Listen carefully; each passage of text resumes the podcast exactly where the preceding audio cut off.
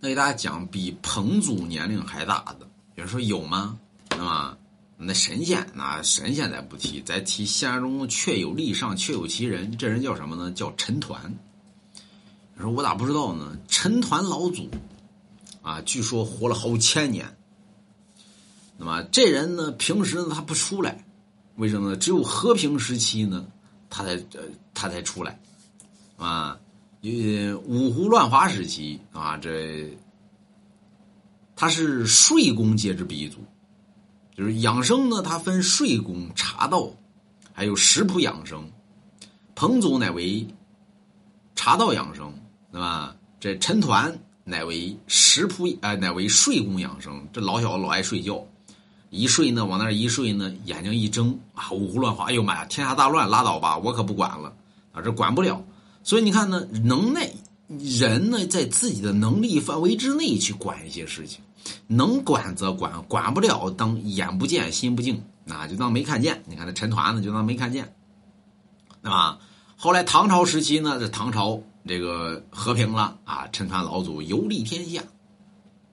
后来呢，五代十国时期呢，这陈抟老祖一看呢，妈呀，天下大乱了，赶紧睡觉吧，躺那儿又睡着。直至于赵匡胤拿下天下，陈抟老祖呢眼睛一睁，哎，天下太平了，哎，出来溜达吧。出来溜达呢，这陈抟老祖呢来到华山之下，跟人下棋。华山呢，当时呢赵匡胤刚来拿下天下，这老百姓赋税极重，苦不堪言。这陈抟老祖跟人下棋，这一下呢，没人能下得过他。很多人给陈抟老祖取外号“天下第一棋手”。就是没人能吓得过他，这事儿呢一传十传百，传到赵匡胤眼睛耳朵里边去了。赵匡胤说什么玩意儿？天下有下棋这么能耐、他这么大的人，那下棋有瘾，都想赢人。赵匡胤也有瘾，赵匡胤不行，我得找着陈抟去，我跟他得下一盘去。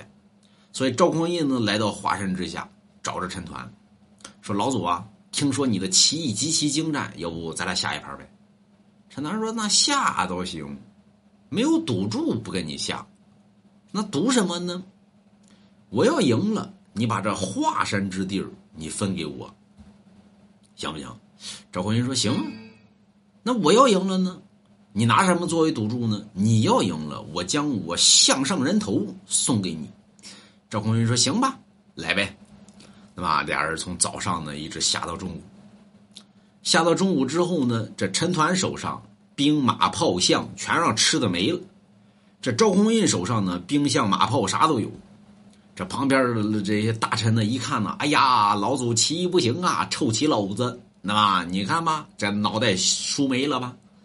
这陈他老祖呢，过了一会儿呢，哈哈一乐，哈哈哈哈哈哈哈哈哈哈，啊，笑了三声，完了之后下了五步。对吧？五步之后，活活困死了赵匡胤的老将。赵匡胤呢，一看呢，啊，老祖真的能耐大，那行吧，那华山之地分给你吧。自此之后，这陈抟老祖呢，减去了华山之内所有的赋税。这一看呢，天下太平了，哎，我该睡觉了。